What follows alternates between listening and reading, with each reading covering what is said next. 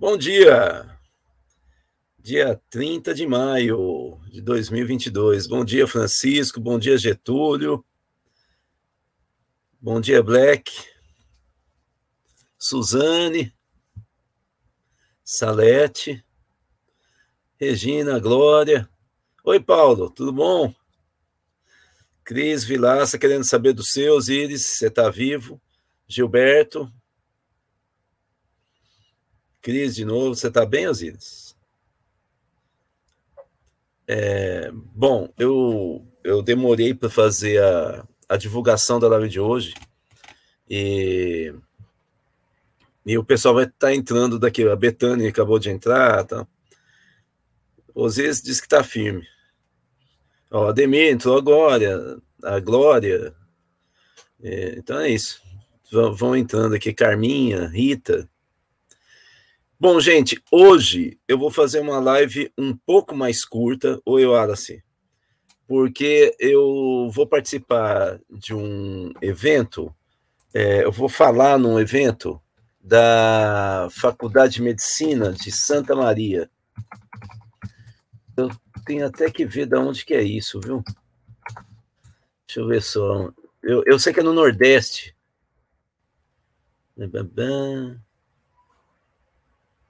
Eu sei que é no Nordeste. Paraíba. Na Paraíba. E eu vou participar do evento. Eles pediram para eu entrar é, nove, entre 9 e meia e 9 e 45, porque eu sou o primeiro a falar. É, e aí eu, eu vou sair 9h40 daqui, 8h40, desculpe. Eu, eu tenho que estar 8, entre 8h30 e 8h45. Eu vou sair 8h40 daqui, tá bom? Eu resolvi, por causa disso, falar um pouquinho desse personagem é, da política, agora também do stand-up no Brasil, né? É, Oi, Vitor. Oi, Tiago. Oi, Vinícius, Petri, Valéria, que é o Ciro Gomes. Né? Vocês devem ter visto a sequência de pesquisas que saíram depois do Datafolha. André, Igor, Carlos Plácido, Raquel. Ô, oh, Raquel! Tudo jóia aí? É, minha cunhada. É... Mas então, o, o, uma sequência de pesquisa depois do Datafolha que vem corroborando a diferença do, do Lula, né? Saiu agora uma da da é, como é que chama mesmo? É, deixa eu ver se eu acho aqui, ó. Da FSB, é, que o Lula abre 14 pontos de diferença. É, também o Estadão, no, no agregador de pe pesquisa, é, mostra que o Lula abriu 16 pontos de vantagem sobre o Bolsonaro, aí esse personagem, João Batista, Heloísa, Paulo Quer. Ô, Paulo, tudo bom? É, esse personagem vai tendo cada vez mais importância, porque se ele desiste, ou se o eleitorado dele migra para o Lula, oi, Jaqueline, a chance do Lula ganhar no primeiro turno passa a ser quase irresistível. Então, vamos lá. Eu avisei que eu ia falar sobre ele, aí ele já está querendo ouvir o que, que eu tenho para dizer sobre ele. É, mandou essa foto para mim eu pus aí. Oi, Gilmar. Oi, Fernando. Vamos lá então. Vamos lá então. Primeiro, é um é pequeno para conversar mais com vocês. Isso aqui é 2021, Datafolha.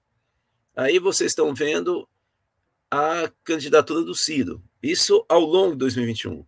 Ele sai lá em torno de 6%, vai subindo, chega em setembro a 10% é, e cai para 7% em dezembro. Isso é 2021, gente. Então, isso é importante porque a gente vai ver que é a mesma coisa em 2022. Vamos para o próximo slide. O Ciro é o verde. Então, nós temos em primeiro lugar lá o, Lula, em azul o Bolsonaro. Vamos pegar o verde. Olha lá, o verde sai mais ou menos em torno de 10, 11, aí cai para 8, 9. Vocês estão vendo que aqui nós estamos em 2020. Aí vai, so, baixa para 8, sobe para 10, vai para 9, vai, vai indo verdinho, 9, depois cai para 6, aí vai para 10, aí ele melhora, vai para 11, êêê! aí cai para 9, aí vai para 7, aí vai para 8, aí vai para 7, aí vai para 8, vai para. Perceberam, gente? O Ciro não tem chance nenhuma, nenhuma, de, de ir para o segundo turno. Nenhuma. Então, eu estou preocupado com o que está acontecendo com o Ciro, porque ele está no pior momento da candidatura dele. Ele, deve, ele já começa, vou mostrar aqui, defecções, Elizabeth, importantes entre os eleitores, Silvio, entre os eleitores ciristas, é, que já começam a migrar para o Lula no voto útil. Eu estou preocupado, dado o narcisismo do Ciro Gomes, dele realmente tentar se aproximar do Bolsonaro, pelo menos nos bastidores, para tentar negociar a possibilidade de crescimento, para não ter é, a fatura fechada pelo Lula no primeiro turno. Eu realmente estou preocupado pela linha que ele vem adotando e pelo narcisismo. Eu estou preocupado dele tentar fazer alguma loucura em um acordo de bastidor para tentar se manter é, politicamente. Né? Pelo, ou pelo menos despencar para 6, 5, 4%. Né? Vamos para o próximo slide, então, por favor.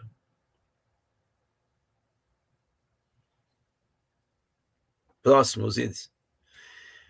Aqui tem as notícias de final de semana que me motivaram a fazer esse, esse PowerPoint. Vocês estão vendo aqui do lado esquerdo a, a Duda, vereadora é, em BH, se eu não me engano, a mais votada, nesse final de semana fazendo L, e lá atrás também vocês estão vendo, fazendo L para é, lulistas. A, a Duda é essa isso, a Duda é essa da frente. É essa da frente. Fazendo L de Lula para eleitores do Lula que viram a, a, a, a não é a bandeira, a toalha do Lula é, no carro dela, e aí é, começam a buzinar tal, e ele faz o L e a família dele faz o L é, de Lula. Vamos para a direita aqui, que tem mais manchetes. Aí você vê o estado de Minas. Ciro ataca pré-candidato do PDT ao governo de Minas. O Miguel Correia, que foi do PT, que foi do PPS. E, e o presidente estadual, é, o Mário Eringer, ele renunciou em função desse ataque do Ciro. Vocês estão percebendo que está fechando o cerco sobre o circo, Ciro, né? Se ele pega e renunciou, significa um, talvez o ataque interno mais pesado, oi Marina, oi Christian, mais pesado até aqui é, contra a candidatura do Ciro interna do PDT. Abaixo, é, matéria do jornal O Tempo, então aqui vocês estão vendo os dois principais jornais impressos de Minas Gerais, após Miguel Correia, que é o, é, seria o candidato, ou é o candidato a governador do PDT em Minas, Duda Salaber, que vocês viram fazendo L, também indica apoio a Lula e Rita Ciristas. Então, assim, oi Ricardo, oi Cláudia, é, a situação do Ciro piorou muito nesse final de semana, desde o Datafolha vem piorando, eu venho propondo uma campanha voto útil junto aos eleitores do, do Ciro Gomes, para a gente fechar a fatura. Oi, Joana. Para a gente fechar a fatura, Marcelo, é, já em outubro, não ter segundo turno. Eu acho que a chance é alta disso ocorrer. Vocês estão vendo aqui em Minas Gerais como que é o segundo estado, colégio eleitoral estadual do país, como que a situação do Ciro perdeu completamente é, o controle e a razão de ser. A candidatura do Ciro aqui em Minas é ruim para o PDT. Aliás, é muito ruim. Oi, Benjamin. é, não é pouco ruim, é muito ruim pro, pro, pro Ciro, né? Então, eu acho que a onda pelo voto útil está pegando, né? É, vamos para o próximo slide. Eu fiz poucos, como eu disse. Aqui eu vou tratar de, da instabilidade do Ciro. Primeira instabilidade dele é partidária. Vocês veem que aqui eu estou colocando os partidos, oi Tiago, que o Ciro é, assume que ele teve. A Arena, ele diz que nunca foi da Arena. Então, em respeito a ele, eu não coloquei Arena. E as datas de filiação são as datas que ele diz que se filiou. Olha só. Em 82 PDS, segundo ele, pelas mãos do, do pai dele. Um ano depois, ele vai para o PMDB. Segundo ele, pelas mãos do Tasso Gereissati, hoje do PSD, PSDB ele fica sete anos e muda de novo agora para o PSDB. Ele fica sete anos e muda para o PPS. Ele fica quatro anos e muda para o PSB. Agora ele fica mais tempo, oito anos, e vai para o PROS, dois anos, e vai para o PDT. Vocês perceberam que o Ciro tem uma instabilidade imensa é, ele não consegue é, ficar mais. Ele não consegue ficar uma década num partido. É, ele passa por essa quantidade gigantesca de partidos é, desde a redemocratização do país. Ele não consegue se achar. E se ele for cristianizado, como parece que vai ser no PDT nessa eleição desse ano, ele também vai sair do PDT, eu não tenho dúvida. Né? Então, é, é, é uma pessoa instável do ponto de vista partidário. Vamos ver do ponto de vista emocional. O próximo slide, por favor. Aqui, é, é vocês têm dois dados, assim, é, bem distantes um do outro.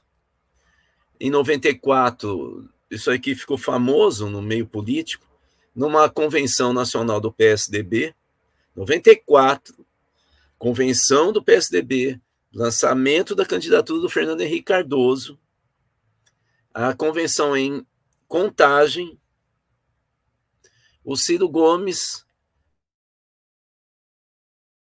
a juventude do PSDB xinga e vaia quando o Fernando Henrique anuncia que o PFL fará composição indicará o vice na chapa dele. O Ciro Gomes desce da, da, da mesa, passa por um jovem que está gritando e mete um soco na cara dele. Um soco na cara de um jovem. Criou uma comoção. Alguns anos depois, agora já no nosso século XXI, em 17 de maio do ano passado, o Ciro fala para o valor econômico: Lula é o maior corruptor da história moderna brasileira. Vocês veem que é um destempero. Esse destempero nos, nesse ano, dá para ir para a direita, Osíris, uma notinha embaixo da foto dele? Aí, ó. Sai no, no Yahoo, no, no, no portal Yahoo, essa nota, no dia 12 de maio de 22, mais ou menos uns, uns 20 dias atrás, o, essa manchete, críticas de Ciro Gomes contra Lula. Não, Osíris, está certo, é aí mesmo. Críticas de Ciro Gomes contra Lula viram munição em grupos bolsonaristas. É isso que me leva a imaginar que há pelo menos uma tentação nessa crise generalizada da candidatura Ciro, dele se aproximar nos bastidores da campanha do Bolsonaro e se tornar, de fato, uma linha auxiliar. A vantagem para ele é que ele receberia algum tipo de apoio, que eu não sei qual seria, e a vantagem para o Bolsonaro é que os, a candidatura do Ciro, mais agressiva, com mais dinheiro, sei lá o quê, ele teria condições de barrar esse distanciamento do Lula. Mas nós estamos vendo aqui, ó, gente como o Tiago Pérez, é, escrevendo aqui no chat, eu sou eleitor do Ciro, mas já estou mudando de canoa. Acho que as propostas são melhores, mas a instabilidade dele é muito grande e os seguidores dele no Twitter têm um viés autoritário que me assusta.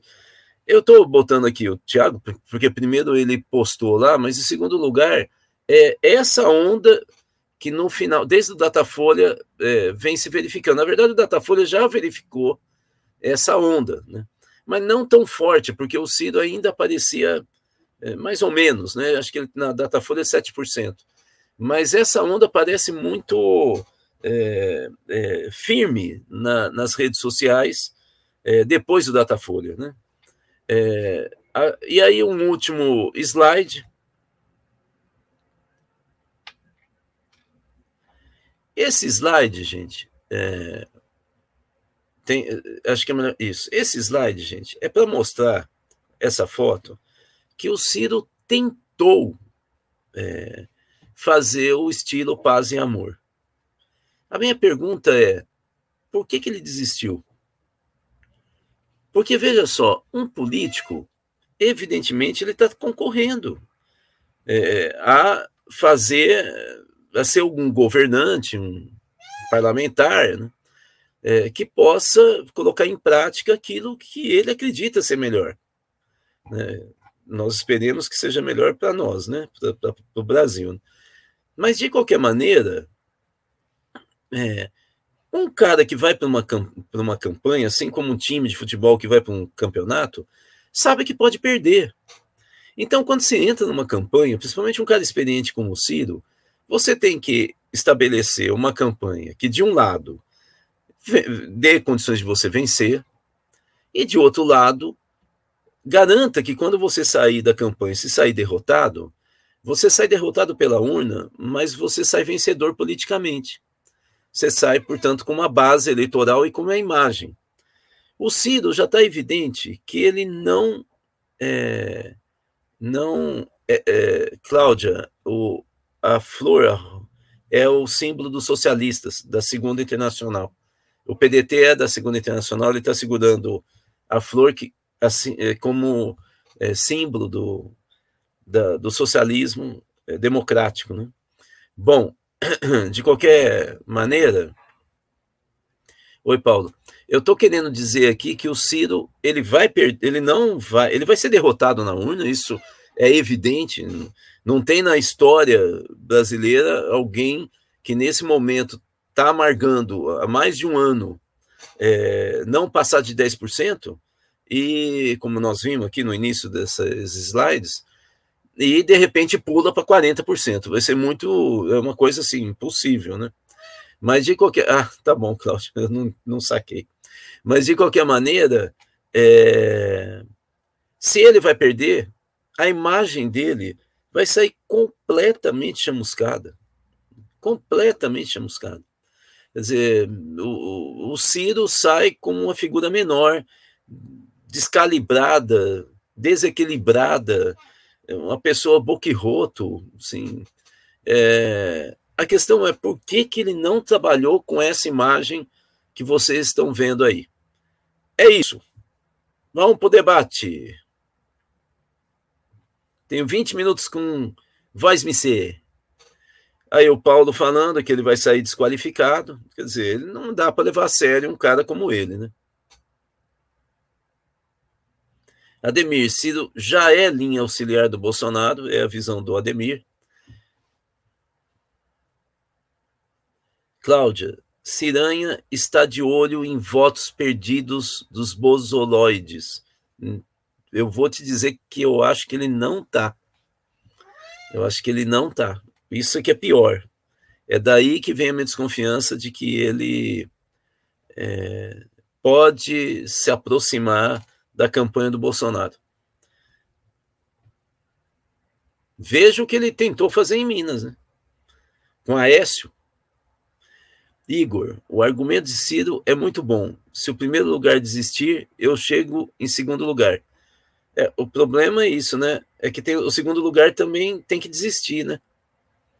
É genial, né? É um raciocínio genial, né? Se não tiver lua, é, nós não vamos ter satélite. É verdade. É verdade. Vamos lá. Ademir, até o Estadão contra o homeschooling, Rudá. Isso é bom. Homeschooling é um projeto anti-civilização. É a volta às cavernas. É a coisa mais atrasada que pode ter. Heloísa, Rudá, o Ciro quer mesmo assumir o lado fascista dele para vencer a qualquer preço? Não, Heloísa. O que eu estou sugerindo é que o eleitorado do Ciro não é fascista. Pode ser radical, é, exagerado, histérico, mas ele não é fascista. É, 80% do eleitorado do Ciro significa pessoas que dizem que a intenção de voto é votar nele, é, são contra o Bolsonaro radicalmente. O problema, então, não é o lado fascista. O problema é por que, que ele vai para esse discurso fascista. Tem alguma leitura pessoal, política, Sim, ele já abandonou o João Santana, né? Já deu para ver que ele não segue mais o marketing, né? É, é essa que é a minha questão. Por quê? Vamos lá. Marcelo, bom dia. Hoje não tinha aviso no grupo. Estou mandando likes, seus vinagres. Like, gente, seus vagabundos, como diz. Quem é que diz? Ah, é o Kiko Nogueira. Salete, eu penso que à medida que aproximar as eleições, os ciristas virão conosco, Rudá. Eu acredito nisso. Eu não acho que vai acontecer, eu acho que está acontecendo, viu, Salete? É, a questão básica é o seguinte: se o Ciro cair de 7%, porque 7% está no Datafolha, se ele cair para 6 ou 5, acabou a campanha dele. Acabou. Ele vai desaparecer. Vamos lá. Carlos Plácido, a imprensa vai jogar tudo que puder ou não puder na tablet? Acho que não, Carlos, acho que não. Ela está dentro da margem de erro, quer dizer, ela pode estar tá com 0%. Assim, é, não, não dá. O sensacionalista tirou uma nela, falando a, a, a, a, como é que é?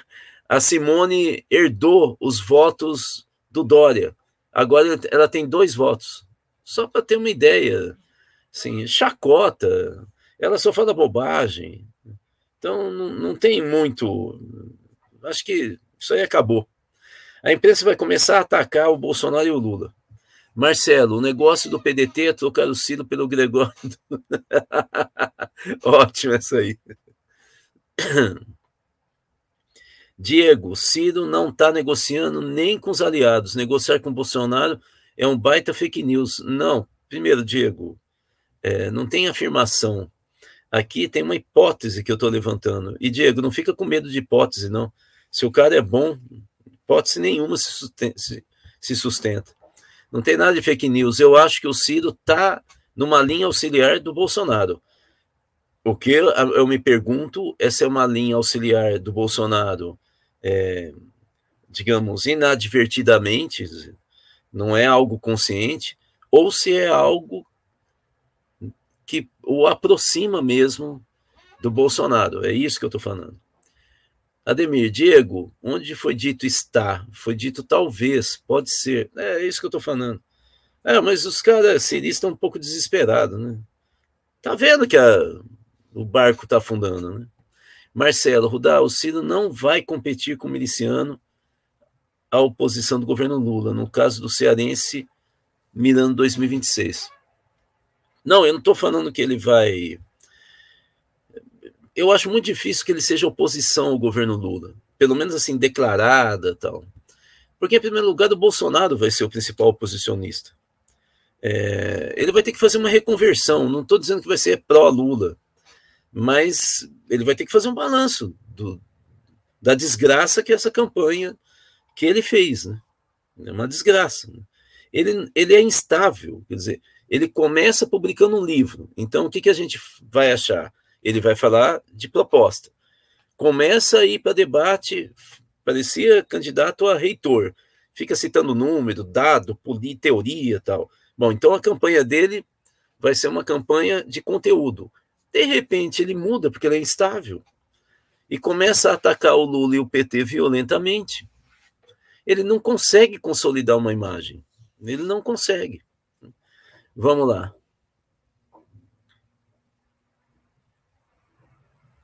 Cláudia, Ciranha está dominado por um ser maligno. É, ele, ele faz o cálculo errado, né, gente? É, ele calcula tudo errado. Né? Isso aqui é uma pena. Salete, o ser maligno é ele mesmo, o seu ego. Marcelo, só metade dos Smurfs deram likes. Deixa eu ver aqui o que vocês estão falando. Vou entrar lá? Vamos então entrar. Vou entrar aqui para ver o que está acontecendo. Nós estamos com 107 pessoas e só tem agora 75 mil. 75 likes. O pessoal tem razão, gente. Dá like aí. 30 neguinhos estão tomando café com uma mão, comendo rosquinha com a outra. Que é isso? Vamos lá. Cláudio Jurema. O Bivar disse que, o, que a Tebet decola assim que se tornar conhecida. A questão é. a questão é essa, né? Vamos lá. Eu não sei se isso é uma declaração. Positiva ou negativa. Diego, tá sem conteúdo isso aí, Rudá. Por isso você fez pouco. Diego, Diego, filho, não entra nessa do do do Ciro, cara. Sério, você não, você é mais do que o, o Ciro. Não entra nessa. Sinceramente, cara, assim, você está vendo que não dá certo esse tipo de linha. Mesmo porque quem vem da minha live é gente que me acompanha há um tempão, Diego. Você está entrando no lugar errado com o discurso errado. Mas esse pessoal é ruimzinho mesmo, hein? Vamos lá. E eles acham que isso aí atrai. Ademir, a empresa One Seven, ou seja, 1717, que administra a carreira do Gustavo Lima, ganhou, que é bolsonarista, por isso 17, ganhou 320 milhões do BNDES. É, eles são contra o Estado, né? Vamos lá. Cláudia, coisas de ciranha, prendo, bato e arrebento. Pior é que ele é instável, né, Cláudia? Uma hora ele fala isso, outra hora ele mostra a florzinha. Né? Ele está completamente desorganizado mentalmente. Né? Osíris? Jesus, estou em Recife vendo pelo celular. Eita, Jesus baixou aqui. Já estamos com 89 likes, 114. Rudá, você acha que a entrevista que o Gregório deu ao Ciro foi a morte antecipada da candidatura do Ciro? morte não é, mas ele levou um tiro certeiro, né? O Ciro ficou completamente sem pai nem mãe, né? Assim, foi um erro, né? é daquelas coisas que, igual o Collor, né? Não me deixe só, saiam de preto, saem de verde e amarelo. Eu lembro, eu sei que a população saiu na rua com a cor contrária do que ele tinha falado. Né? Vamos lá. Joana, Rudá, se Lula não ganha no primeiro turno, tem um risco enorme de perder no segundo turno. Você não acha? De jeito nenhum. De jeito nenhum. Não tem risco enorme, não. O risco enorme não é esse, Joana. O risco enorme é o Bolsonaro se consolidar de vez como anti-Lula. Aí, e com força, né? Porque se o Lula fecha no primeiro turno, o Bolsonaro continua como principal personagem anti-Lula, mas sem tanta força. Ele foi derrotado no primeiro turno. Mas perdeu o Lula. Hoje, pelo menos com os dados que a gente tem, o Lula já é presidente da República. Vamos lá. João Batista, Ciro sabe que não tem chance. Estaria se reposicionando para o fascismo, visando vantagem eleitoral 2024?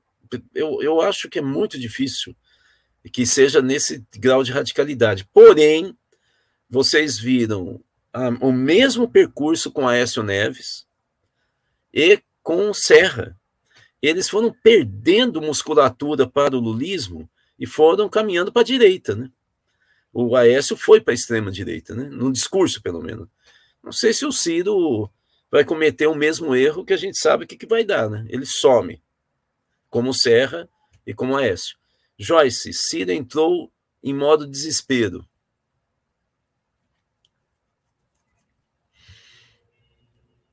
Corney Looker. Fala, Rudá, filho da Vânia Maria aqui. Oi, tudo bom? Abraço, abraço. Marina, Ciro virou acostamento faz tempo. É, uma pena, né? Benjamin, os dados de 80% dos eleitores de Ciro são realmente contra o louco. Dos que conheço, essa porcentagem bate. Já começaram no FCB a campanha de minimizar a figura do louco usando sua filha. Estão apelando no Facebook, né? É isso que você está falando, né? Estão apelando para a sensibilidade popular. E isso é inteligente. Isso é inteligente, Benjamin. É isso que eu não entendo na campanha do Ciro pelo Ciro. Conhecendo o João Santana, eu acho que ele está por trás disso. Agora o Ciro virou um ensandecido, completamente desqualificado. Né? Vamos lá. Cláudia, não achei a entrevista do Gregório assim tão marcante fora da bolha. É, também não fui atrás para ver. Wilson, sou de Araçatuba, uma das cidades mais gadosas e atrasadas do Brasil. E o Lula está estourado nas periferias. Estarei perto, em Araraquara, Wilson. Dia 15 de junho. Oi, Marielle. Bom. Tiago, o Bolsonaro não conseguiu montar um partido seu, mesmo sendo presidente. Você acha mesmo que ele vai ter habilidade política de liderar a oposição? Ainda mais se o governo PT for bem sucedido? Acho. Tiago, é, vamos por parte. Primeiro, a tese do Sérgio Amadeu é de que o partido do Bolsonaro está nas redes sociais. Uma leitura bem contemporânea, né? É, do que, assim como o, o, o Gramsci, ao ler Maquiavel, disse que o príncipe do Maquiavel era no mundo moderno do século XX o partido, os partidos modernos, é, o Sérgio Amadeu está dizendo que o partido do bolsonarismo são as redes sociais. Isso é muito interessante. Em segundo lugar, é, nós temos 25 milhões de brasileiros que são de extrema-direita, Tiago. Terceiro lugar, eles vão fazer de tudo para o governo Lula não dar, cer não dar certo. Eles vão sair na rua, fazer manifestação. Nós vamos ter gente do setor varejista, que é o que sempre apoiou o Bolsonaro, criando desabastecimento setorial em rodízio. Nós vamos deixar, nós vamos ter caminhoneiro fazendo greve. Tiago, não vai nessa linha lulista de que ou a gente está no inferno ou a gente está no paraíso. Nós vamos continuar no purgatório. Coloca isso na cabeça, Tiago. Vamos lá. Você tem previsão de vir aqui para Brasília? Com certeza em agosto ou depois da eleição novembro, dezembro. Com certeza. Eu não vou fazer lançamento de livro durante a, a eleição. Por vários motivos. Um deles é que pode ser visto como provocação. Então, eu quero que as pessoas leiam o livro. É, mas vai ser em agosto ou depois da eleição. A gente está planejando aqui. Vamos lá. Denise, ah, Getúlio, Araçatuba fica mais perto de Tupã do que Araraquara, Rudá. É, é verdade, mas assim, né? É, tentei né, dar uma ajuda aí. Eu vou estar em Tupã dia 23, 24. Denise, minha presidente. Denise Romano é presidente do Sindiute, o maior sindicato. É, o último levantamento que eu vi estava em 80 mil, deve estar com, entre, próximo de 100 mil filiados. Vamos lá. Francisco, como que analisa a questão da formação do projeto econômico do Lula?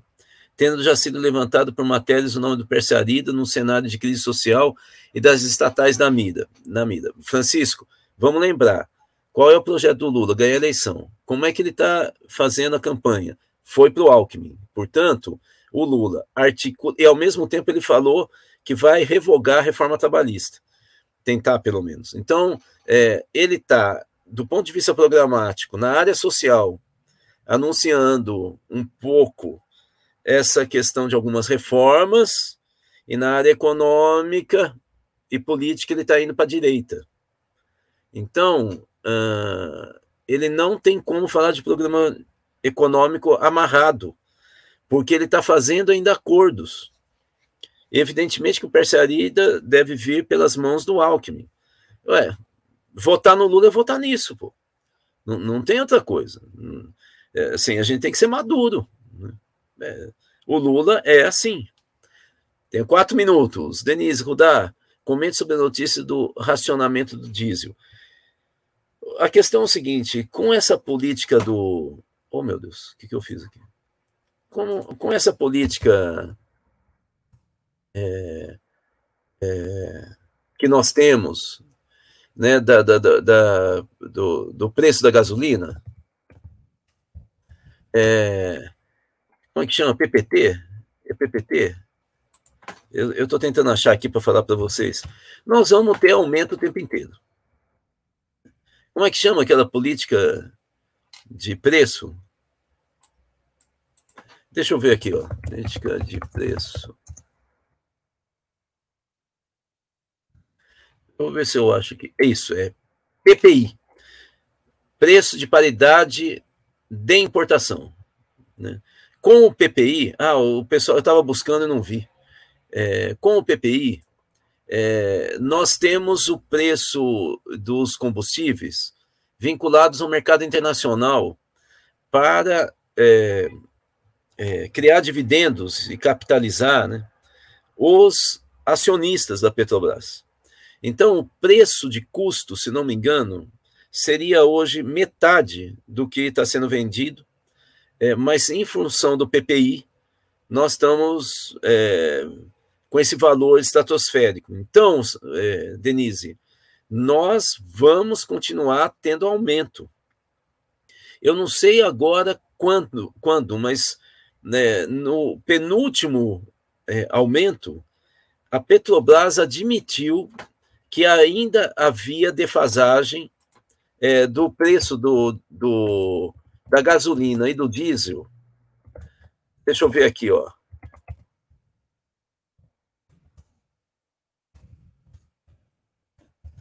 Eu vou ver se eles já publicaram. Era 19%. Ah, a defasagem. Ó, em 17 de maio, né, já está fazendo muito tempo. Está em 18% eles anunciaram, segundo a Abicom.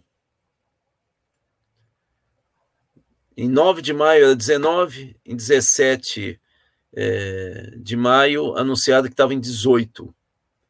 Em 16 de maio, continuava um, uma matéria dizendo que o preço estaria ainda em 17%, 19%. Então é isso, é, Denise. Nós temos uma defasagem ainda entre 10% e, e 15%, vamos colocar assim, é, em relação ao preço internacional. Vai aumentar mais, Denise. E isso cria uma escala, uma escalada né, de preços no transporte de produtos é, de consumo básico. Né? Rosa Luxemburgo, oi Rosinha, tudo bom? Gente, estou saindo, 8h40. Muito obrigado. A gente se vê por aí. O pessoal, para raiva do, do cirista aí que estava aqui, correspondeu, todo mundo deu like, chegamos a 110 likes. É, muito obrigado, gente. Vou lá, Rudá, deixa uma recomendação. Quem quiser entender no detalhe PPI e tudo mais que está acontecendo na Petrobras, tem que acompanhar o Diário da Crise no YouTube do Instituto de Economia da Federal do Rio de Janeiro. Muito legal, Tiago. Vocês viram aí, Diário da Crise no YouTube da UFRJ. Um beijo para todo mundo. Té!